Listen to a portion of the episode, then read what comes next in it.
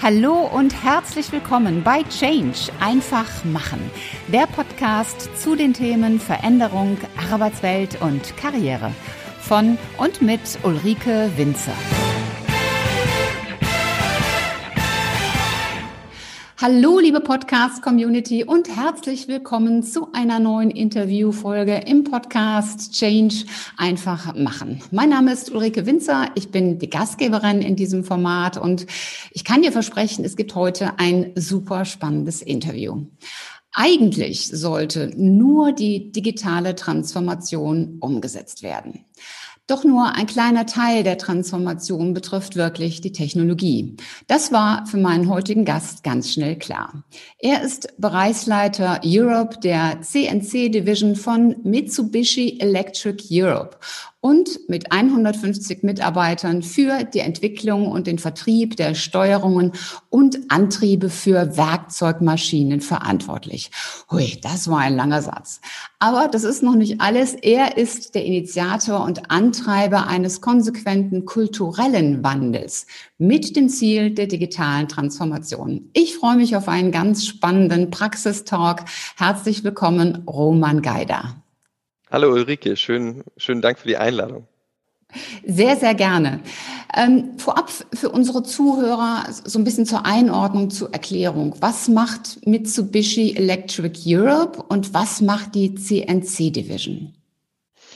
Da muss man natürlich weit ausholen. Das ist ein Riesenkonzern. Ähm, Mitsubishi Electric, und wir hatten es gerade eben schon, ähm, ist, stellt keine Autos her. Mitsubishi Electric ähm, ist ein äh, anderer Konzern wie Mitsubishi Motors oder Mitsubishi Heavy Industries zum Beispiel und beschäftigt sich hauptsächlich mit Elektronik, was der Name schon sagt. Ähm, es, es gibt verschiedene Business Units von äh, Building Systems, in, die, in den Bereich fallen Aufzüge und Rolltreppen zum Beispiel, äh, Communication Systems, ähm, Halbleitertechnologien, ähm, Energy, äh, Mobility, in den Bereich fallen äh, Transportation zum Beispiel, Antriebe und ähm, Systeme für Züge. Ähm, zu dem ähm, Automotive-Bereich, wo wir keine Autos herstellen, aber Sensorik zum Beispiel für, den, äh, für das autonome Fahren und im Bereich Factory Automation, wo CNC dazugehört. In dem Bereich Factory Automation kennt man vielleicht von Mitsubishi äh, Electric die Roboter, ähm, die hat man vielleicht hier und da mal gesehen. Ähm, es gibt äh, Drahterodiermaschinen in dem Bereich und im Bereich CNC. Der Bereich CNC selbst beschäftigt sich, wie du schon gesagt hast, mit, dem, mit den Antrieben und den Steuerungen für CNC, Dreh- und Fräszentren zum Beispiel. Der normale Mensch, glaube ich, hat mit den Maschinen nicht so viel zu tun, aber alles, was wir so im täglichen Leben anfassen, muss ja irgendwie hergestellt sein und alles, was man ähm, so sehen kann wie Knöpfe und Dreher aus Metall oder, oder Plastik, die jetzt nicht gerade in Spritzgussverfahren hergestellt sind, werden aus diesen 10, mit diesen CNC-Maschinen hergestellt. Mhm. Wie, wie groß seid ihr als Mitsubishi Electric Europe? Mitsubishi Electric Europe, also meine Abteilung, meine Division sind 150 Mitarbeiter, verteilt auf äh, mehrere Länder in, in Europa. Mhm. Ähm, Mitsubishi Electric selbst hat 146.000 Mitarbeiter weltweit. Davon ist die Mehrzahl natürlich ähm, durch die durch das jetzt 100-jährige Bestehen seit in diesem Jahr, glaube ich, ja, ähm, sind 90.000 Mitarbeiter in Japan, wo auch unsere hauptsächliche Fertigungsstandorte sind für den Bereich. Mhm. Du bist ja im Jahr 2017, also jetzt vor vier Jahren, zu Mitsubishi Electric Europe gekommen, um das Projekt Future Readiness umzusetzen. Das ist ein tolles Wort, klingt schön, bereit für die Zukunft. Das Ziel dabei war ja, die digitale Transformation auf den Weg zu bringen. Wie bist du daran gegangen? Zum einen muss ich sagen, ein bisschen Vorarbeit wurde schon geleistet. Also es gab schon eine Gap-Analyse. Das heißt, wir haben mit einem externen Partner geguckt, welche Bereiche äh, könnten von der Digitalisierung im, im, im Sinne von Effizienzgewinnung ähm, profitieren. Das heißt, wir haben uns alle Bereiche von Vertrieb, ähm, Service, Supply Chain, Field Service, alle unsere Projekte mit dem Partner angesehen in allen Ländern und haben ähm, versucht zu evaluieren, ähm, welche Bereiche wirklich eine drastische Effizien Effizienzsteigerung ähm, ähm, hergeben würden, wo noch zu wenig Daten genutzt werden, ähm, wo wir sehr manuell unterwegs sind und haben ähm, versucht, das mal zu äh, katalogisieren, um danach zu entscheiden, okay, wo sind die äh, Pain Points, weil oft kann man natürlich nicht alles machen, ist natürlich auch eine, eine Kostenfrage und ähm, wo bringt es den meisten Mehrwert? Und da haben wir angefangen, da haben wir gestartet und da bin ich dann quasi eingestiegen, als diese Gap-Analyse abgeschlossen war. Mhm. Und wie hast du das dann gemacht, diesen Einstieg und das Vorwärtsbringen?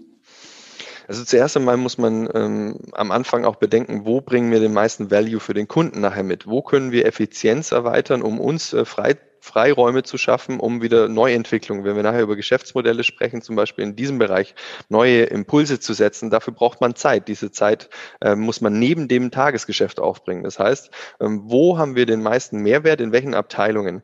Da haben wir ganz klar bei uns rauskristallisiert den Servicebereich. Also wir machen nicht nur ähm, die, die Entwicklung und den Vertrieb der CNC-Antriebe und Steuerungen, sondern auch die, den Service für viele tausende Maschinen in ganz Europa.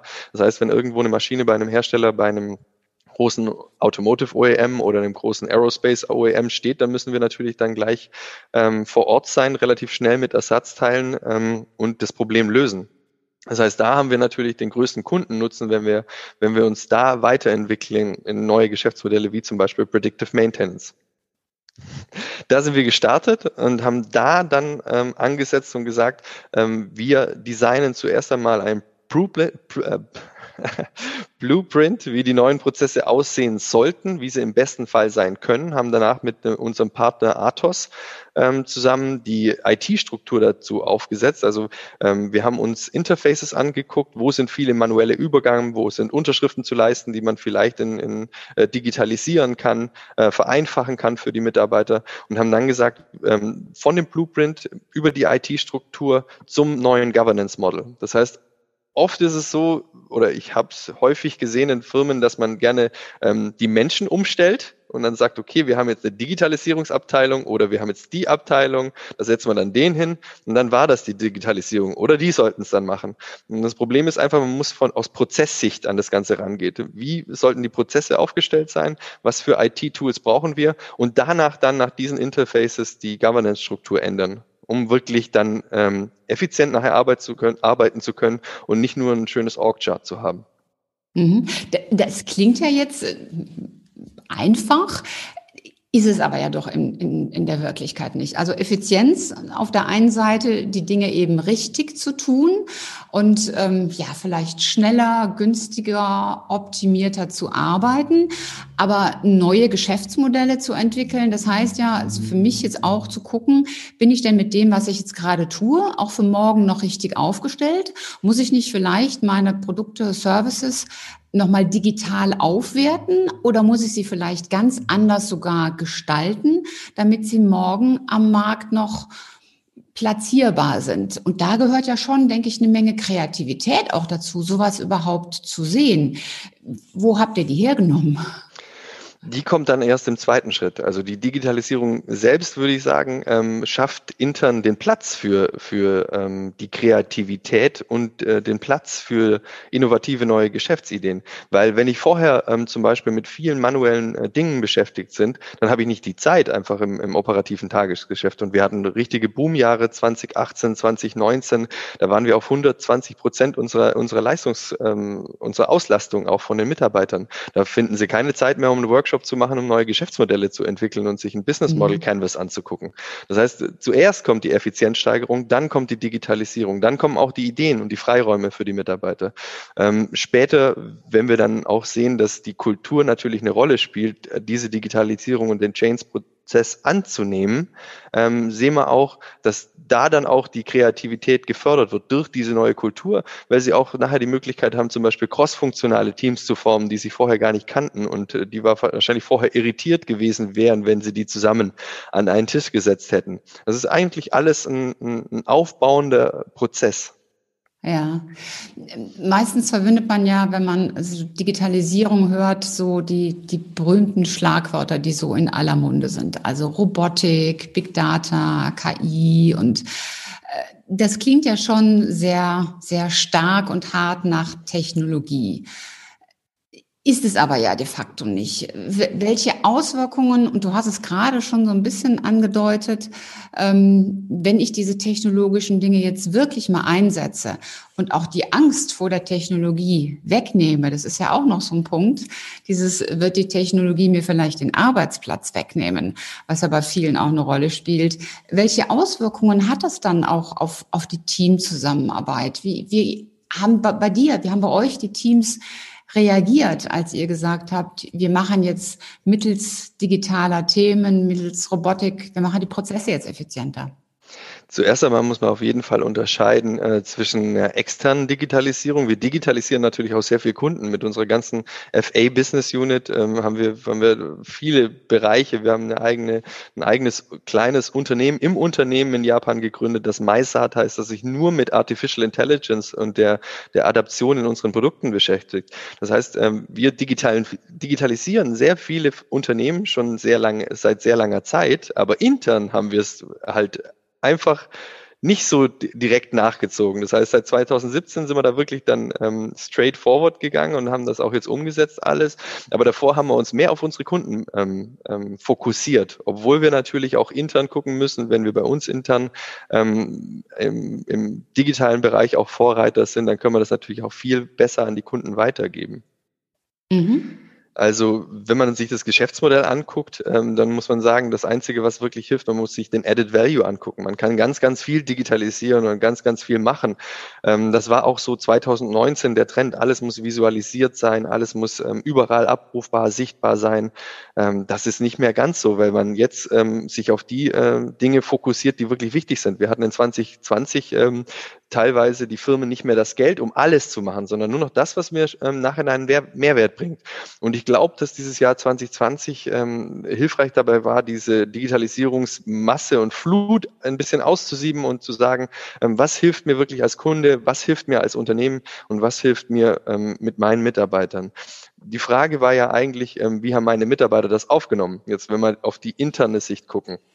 Ähm, am Anfang haben die natürlich ziemlich viele Leute in schwarzen Anzügen mal rumlaufen sehen, weil natürlich so ein Consulting-Unternehmen sich das auch mit uns zusammen angeguckt hat. Und da fragt sich der eine oder andere natürlich, oh je, jetzt ist hier Consulting, Restrukturierung, Arbeitsplätze. Und das Mittel dagegen war wirklich, ähm, wirklich Kommunikation. Also da konnte man ja natürlich noch alle zusammenrufen in einem großen Raum und informieren. Und ich war drei Jahre, äh, drei vier Monate da und quasi in meiner Probezeit habe ich noch eine Abteilungsversammlung äh, einberufen dann und ähm, habe die Leute versucht abzuholen auf dem Stand, auf dem sie selbst sind im Bereich Digitalisierung. Wir haben eine Fluktuation in meinem Bereich von 13 Jahren. Das heißt, ähm, wir haben wir haben nicht jetzt ähm, wie ein Startup ähm, lauter äh, Leute, die gerade von der Uni kommen, denen ich nichts über Change erzählen muss, sondern wir haben viele Menschen, die einen super Job über sehr viele Jahre machen, aber sehr viel gleich bleiben. Der Maschinenbau ist ein ein Bereich, der sich die letzten Jahre oder die letzten Jahre jetzt schon, aber davor nicht so stark verändert hat vor 2017. Man hat einen guten Job gemacht und man hat den nachhaltig gemacht und das war super. Aber ähm, im Hinblick auf Change war da eben nicht so viel. Und ähm, da die Leute bei ihrem Zuhause abzuholen. Ich habe dann Beispiele gehabt, gebracht, zum Beispiel wie Airbnb. Jetzt kein Highlight mehr, aber vor vier Jahren ähm, für manche Leute noch nicht so präsent, ähm, dass es den Hotelmarkt umgekrempelt hat, Uber, den Taximarkt und auch andere Bereiche, das Facebook, WhatsApp und, und, und. Man muss die Leute da abholen, wo sie heute stehen. Wenn, wenn die nichts mit, okay, was digitalisieren die jetzt an meiner Arbeit äh, anfangen können, dann müssen wir versuchen, sie da abzuholen, wo sie, wo sie sich zu Hause fühlen. Im, im, und äh, das hat eigentlich ganz gut funktioniert. Und vor allem den Leuten klar machen, dass wir diesen Change-Prozess und diesen Digitalisierungsprozess jetzt nicht einleiten, ähm, weil es uns schlecht geht, sondern gerade weil es uns gut geht. Das ist nicht dazu da, um Einsparungen zu treffen, sondern um besser zu werden. Und das ist oft die Krux, dass man erst mit Digitalisierung und Change anfängt, wenn es gerade schlecht läuft. Ja, meine These ist ja, dass, dass Change-Projekte eigentlich äh, out sind oder überholt sind, weil Change-Projekte immer so einen Anfang und so ein Ende implizieren. So nach dem Motto, wenn das Change-Projekt jetzt endlich durch ist, dann ist alles normal und dann haben wir Ruhe und dann geht wieder alles weiter. Und ich denke, dass Veränderung ähm, der neue Normalzustand ist. Der war das eigentlich früher auch schon, nur da war es nicht so schnell. Und durch die Schnelligkeit von heute wird Veränderung eigentlich zum äh, ja, Perpetuum mobile, das läuft permanent. Wie, wie siehst du das? Ich würde sagen, mein, mein eigener persönlicher Weg ist von so viel Veränderung ähm, ähm, begleitet, ähm, dass ich da gar nicht mehr rauskomme. Für mich ist das schon normal, dass es immer weitergeht und immer weitergeht. Aber es ist ja nicht nur so, dass ich das verstehen muss, sondern dass wir alle das verstehen müssen und auch ähm, der Bereich und die Abteilung das, das, das verstehen muss. Und ähm, für uns und unsere Kunden fordern das ja auch langsam von uns ein. Früher war ein Kunde jemand, der ein Produkt von uns gekauft hat und damit zufrieden war und vielleicht mal wieder ein neues gekauft hat. Heute ist es so, dass die äh, Kunden ja selber zum Teil nicht wissen, wie digitalisiere ich jetzt zum Beispiel.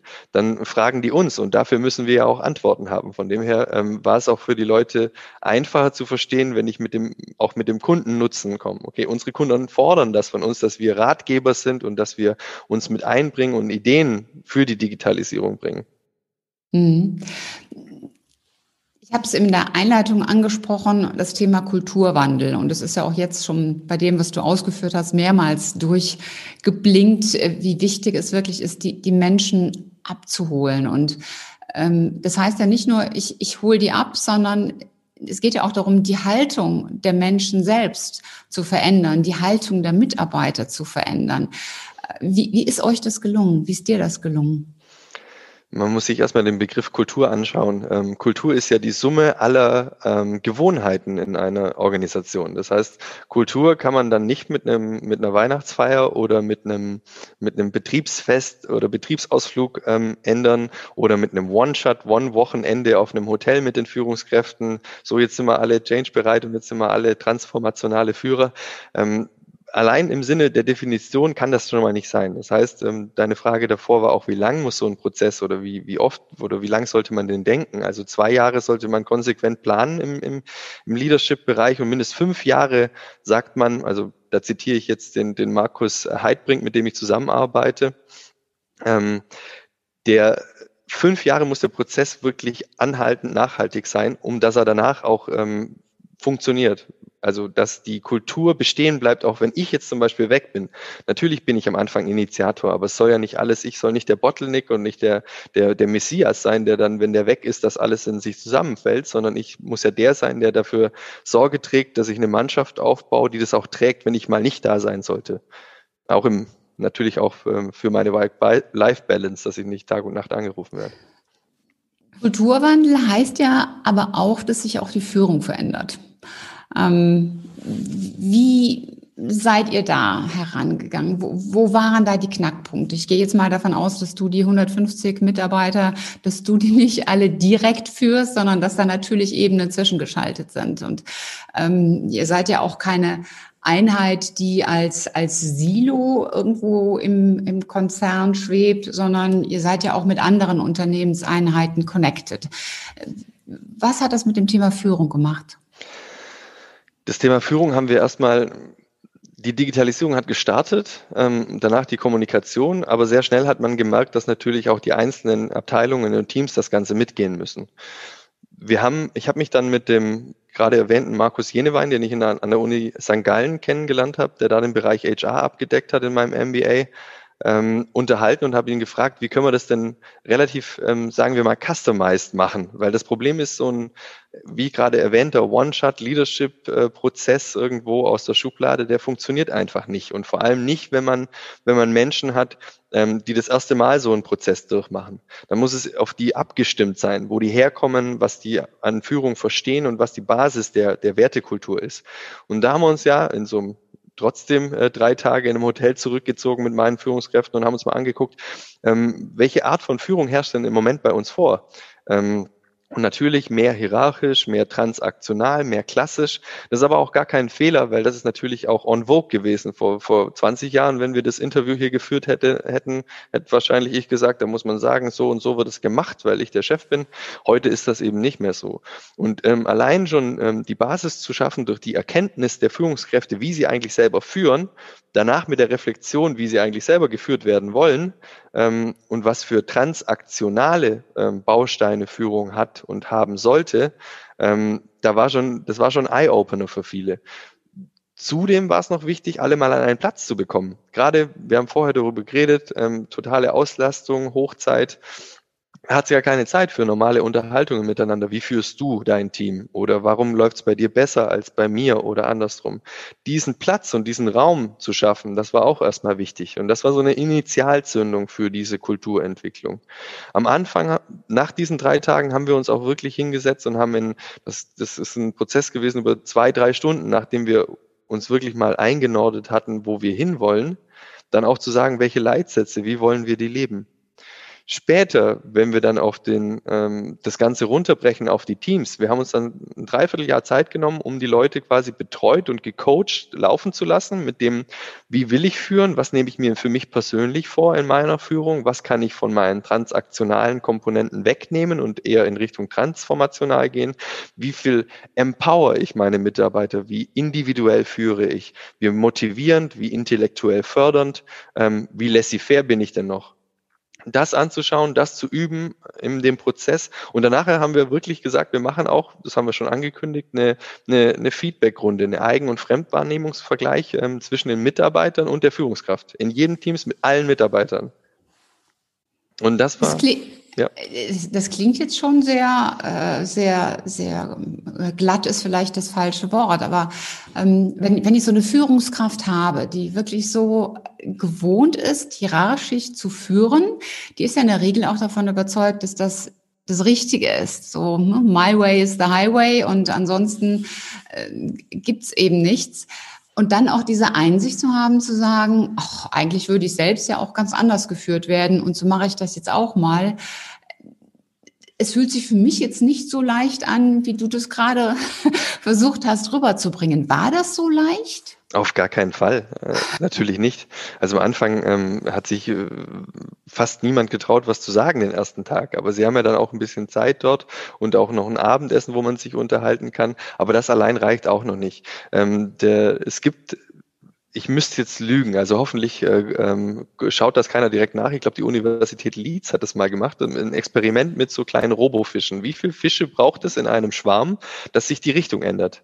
Und es sind nicht alle. Das heißt, sie brauchen nur ein paar Leute in der Führungsgruppe, die wirklich vorangehen, das Leben, das mitmachen, damit sie eine Masse in der Mitte haben, die mitzieht. Und das können sie einfach, ähm, man nennt das ja im Leadership auch gerne ein Movement erzeugen. Und das waren wirklich die zwei, drei Leute, wo ich wusste, die, die kann ich rauspicken, ähm, die kann ich da mitziehen. Natürlich war auch ein, zwei strategische Hirings dabei. Also ich habe auch Leute recruited in dem gleichen Prozess, wo wir aus dem neuen geschaffenen Governance Model ähm, neue Stellen hatten, die natürlich auch perfekt in diese Richtung reinpassen. Das heißt, wir haben Akzente von neuen Leuten, ähm, die ins Team mit reinkamen. Wir haben ähm, Leute, die es jahrelang so gemacht haben, aber willig sind, sich zu ändern.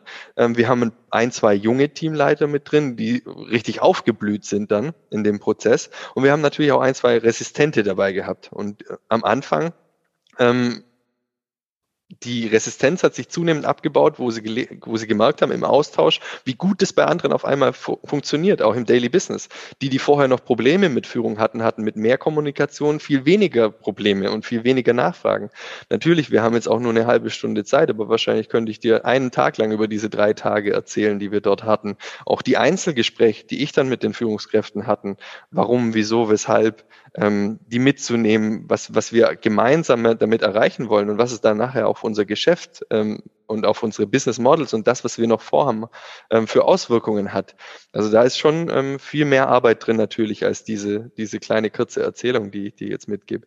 Vor allem eine Feedback-Kultur, wo jeder äh, als Führungskraft, der 20 Jahre gewohnt ist, dass er sagt, was richtig ist und ihm niemand Widerworte gibt, so eine Feedback-Kultur ähm, einzuführen, äh, die dann so weit äh, funktioniert, dass sogar dann später in dem Verlauf nach drei Jahren, das war jetzt sogar dieses Jahr, letztes Jahr im Januar, ähm, wir die Feedback-Gespräche mit den Führungskräften und den Teams hatten und die offenes Feedback gegeben haben. Also wir hatten die Teams dann nach zwei Jahren so weit, dass die offen in der Gruppe ihrem, ihrem äh, ihre Führungskraft Feedback geben konnten und der das akzeptiert hat. Also, also wow. aufgenommen hat. Also da, ich bin auch wahnsinnig begeistert und freue mich fürs Team. Aber man muss auch sagen, es gab auch ein, zwei natürlich, die ähm, der Zug ist abgefahren ähm, da 2017 und es gab auch ein, zwei, die das nicht so mitgehen konnten, so wie du eben auch gesagt hast. Und da muss man als Führungskraft dann aber auch so konsequent sein und sagen, okay, dann ähm, wir haben dann glücklicherweise auch andere Rollen gef gefunden ähm, für die Person, sehr gute Rollen, wo sie dann ihre ähm, in der Stabsstelle ihre Fähigkeiten wirklich äh, zur Geltung bringen können, wo wir aber gesehen haben, dass Führung nicht das Beste für die ist und dass auch nicht die transformationale Führung und den Weg, den wir gehen, der richtige ist. Und da sagst du ja auch, oder hast du gerade gefragt, war es denn so einfach? Natürlich nicht. Solche Gespräche sind dann nicht einfach. Aber da muss man konsequent sein, um eben ähm, das große Ganze ähm, zu erreichen. Das war bis hierhin der erste Teil meines Interviews mit Roman Geider über die digitale Transformation und die damit verbundene kulturelle Transformation. Er hat mich noch um eine Bitte in eigener Sache gebeten. Er und sein Team sind nämlich von Welt.de für den Leadership Transformation Award nominiert worden. Dort kann noch bis zum 7. Februar abgestimmt werden und dabei geht es genau um die kulturelle Transformation, über die wir auch im Podcast gesprochen haben. Natürlich würde er sich riesig freuen, wenn ihr für ihn und sein Team stimmen würdet. Den Link zur Abstimmungsseite, den findest du natürlich in den Show Notes. Deshalb nichts wie ran, abstimmen und sei auch beim zweiten Teil wieder mit dabei. Das war's auch schon wieder für heute. Wenn dir die Folge gefallen hat, dann mach doch ganz einfach drei Dinge. Erstens, teile die Folge mit Menschen, die dir wichtig sind. Zweitens, abonniere den Kanal, damit du keine Folge mehr verpasst. Und drittens, hinterlass mir gerne eine, am liebsten 5-Sterne-Bewertung bei Apple Podcast und eine Rezension. Ich freue mich in jedem Fall, wenn du auch beim nächsten Mal wieder mit dabei bist. Und wenn du Fragen oder Anregungen hast, dann schreib mir eine Nachricht. Alle Kontaktdaten findest du in den Show Notes. Und bis zum nächsten Mal. Sei großartig und mach einfach Change. Deine Ulrike Winzer.